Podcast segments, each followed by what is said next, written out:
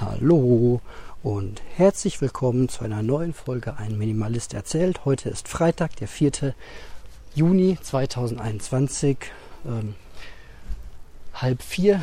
Ähm, ich bin auf dem Weg zum Zahnarzt und bin ganz froh, dass äh, meine Freundin äh, mir den Wagen weggeschnappt hat. Nein, das haben wir abgesprochen, dass ich auch ganz entspannt zum Zahnarzt rüberlaufen kann. Dauert immer so eine halbe, dreiviertel Stunde und das ist ja eine super Gelegenheit, mal ein bisschen was zu erzählen.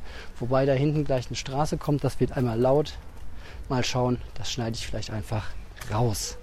So, ich ähm, habe jetzt heute erst verstanden, was eigentlich so die richtige Anfrage an mich war, was so diese Küchenorganisation ähm, angeht. Da ging es nämlich gar nicht so sehr darum, ähm, um die Küche selbst, sondern eher so um das Thema äh, Vorratshaltung. Und ja, da habe ich eine Meinung, die ähm, vielleicht gar nicht so zu dem passt, was man so als äh, erwarten müsste, wenn man jetzt äh, Minimalismus hört. Ähm, ich bin nämlich eigentlich ein ganz, ganz guter Freund mit ein bisschen äh, Vorrat zu Hause haben. Vor allem Lebensmittel, die lange halten, finde ich eigentlich überhaupt nicht schlimm, wenn man da ein bisschen mehr von zu Hause hat. Man muss halt darauf achten, dass da nicht die Motten oder Mäuse dran gehen können. Also Konservendosen oder so sind, finde ich, komplett problemlos. Ähm, und ansonsten mache ich hier mal eine kleine Pause, weil das doch ein bisschen zu laut wird alles. Das ist ja ganz schrecklich. Und dann hören wir uns äh, gleich wieder. So, und da bin ich dann auch wieder. Man merkt ja erst, wie laut die Stadt ist, wenn man mal mit einem Mikrofon durch die Stadt läuft.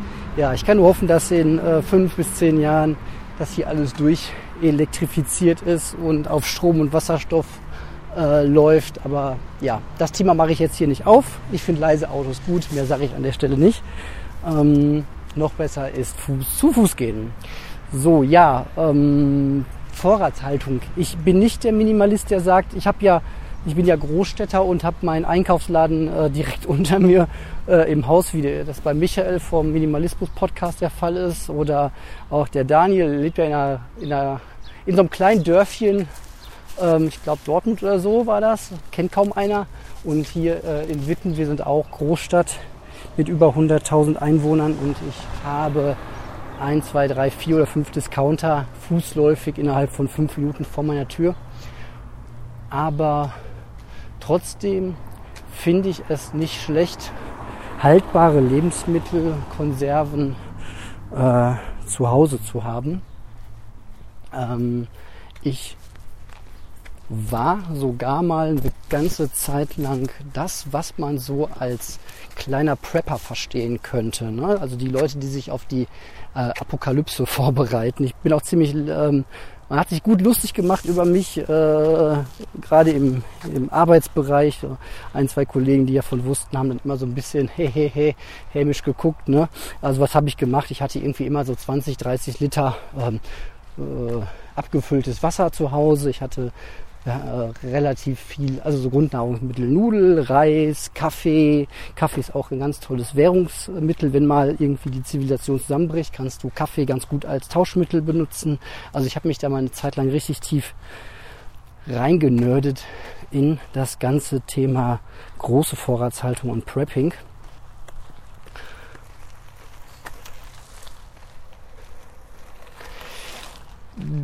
Der, ja, gehe ich ja jetzt so tief rein. Ähm, also alle, die auch überlegen, Prepper zu werden, überlegt es euch zweimal. Ich habe es euch auch schon mal erzählt. Also Nachteil eins: ähm, wenn ihr nicht höllisch aufpasst, dann gehen euch die Lebensmittel entweder werden die schlecht oder aber Mäuse gehen euch dran. Die fressen sich nämlich auch durch Plastikpackungen durch. Soll man nicht glauben. Und da ist ganz viel äh, Reis einfach mal hops gegangen. Ähm, so, also es ist, äh, finde ich, immer eine gute Idee, genug Lebensmittel zu Hause zu haben, um vielleicht ein oder sogar zwei Wochen ähm, komplett autark überleben zu können im Sinne von Kalorienzufuhr. Ähm, ansonsten macht es natürlich keinen Sinn. Ne? 30 oder 100 Äpfel zu Hause ist, ja, kann man einmachen, also kann man sich auch mit beschäftigen. Also bei Lebensmitteln finde ich es jetzt gar nicht so schlimm. Das, das ist für mich, das ist ein Durchgangsposten. Das ist ja nichts, was minimalistisch irgendwie jahrelang dich blockiert oder so. Ne? Außer du ähm, pökelst jetzt zwei Jahre lang Fleisch ein und wirst dann zum Veganer. Ja, dann hast du ein Problem. So, aber ähm, genau, deswegen, ich finde Vorratskammer ähm, gar nicht schlimm. Ich habe auch letztens anderthalb Kilo Reis gekauft. Ihr könnt das bei Instagram sehen. Ähm, einfach nur aus Spaß und weil es einfach witzig war, dieses Riesenpaket zu haben. Und seitdem brauche ich halt den Reis aus dieser Packung auf. Also, wo ist das Problem? Gerade wenn man ähm, ein Auto besitzt und da viele, viele Kilogramm ähm, von A nach B bewegen kann, finde ich das überhaupt nicht schlimm. Wenn das dazu führt, dass ich einmal im Monat weniger einkaufen muss, dann ist, ist da alles gut. Ne? Ja, genau. Also da bin ich überhaupt nicht so minimalistisch aufgestellt, wie man das vielleicht annehmen könnte. So, also unsere Schränke sind äh, echt immer sehr, sehr gut gefüllt. Das Problem beim professionellen Preppen ist halt einfach, dass du ähm, irgendwann dich entscheiden musst, ob du deinen Nachbar tötest oder nicht. So, um das mal ganz, ähm, ganz deutlich zu sagen. Denn was ist Prepping denn anderes als, ne, du bereitest dich auf die Apokalypse vor und du willst genug Lebensmittel zu Hause haben. Das heißt, ähm, du möchtest nicht teilen im Grunde. Ne? Außer du machst Prepping, damit du deinen Nachbar ähm, auch noch mit durchfüttern kannst, auf Deutsch gesagt ähm, machen ja die meisten Prepper nicht. Die wollen ja meistens das für sich alleine haben und alleine in der Apokalypse dann länger überleben als alle anderen. Das heißt, du musst dich auch irgendwann damit beschäftigen, ob du dich irgendwie bewaffnest, ob du dir noch irgendwie ABC-Schutzausrüstung für den atomaren Fall besorgen möchtest. Also du kommst da relativ schnell in eine Gedankenwelt hinein, die nicht sehr friedlich ist und die darauf abzielt, dass du überlebst, die anderen aber eben halt nicht.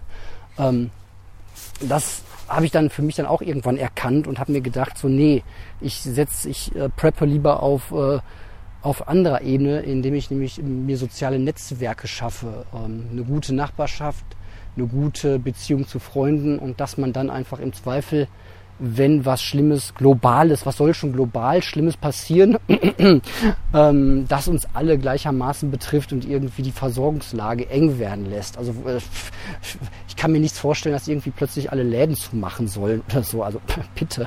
So, naja, jedenfalls, ähm, als, ich hatte dann aufgehört mit dem Preppen und die Pandemie fing an ein Jahr später. Aber der Kollege sagte auch, boah, ich äh, werde mich nie wieder über dich lustig machen. Du hattest ja im Grunde recht mit deinen acht Paketen Klopapier zu Hause, die du da rumliegen hattest. Ähm, genau, ja. Ah, heute ist irgendwie nicht der beste Tag zum Outdoor-Podcasten. Äh, hier kommt jetzt echt tatsächlich ein Trecker vorbeigefahren. Na gut, ich sag einfach mal bis äh, später und dann reden wir nicht mehr über Preppen, ähm, und ähm, Lebensmittel und Küche. Da habt ihr jetzt meine Meinung, sondern wir reden gleich mal über die E-Mail, die ich bekommen habe. Tschüss!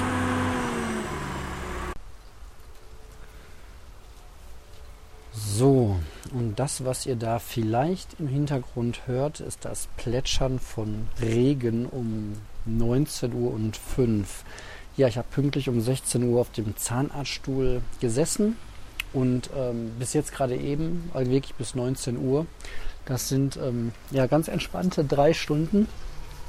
Ähm, aber gut, das habe ich halt äh, mitgebucht, wenn ich hier im Studentenkurs bin. Und ja, was soll ich sagen? Ich bin mega glücklich. Ähm, alle drei, ähm, nee, eins, zwei, drei.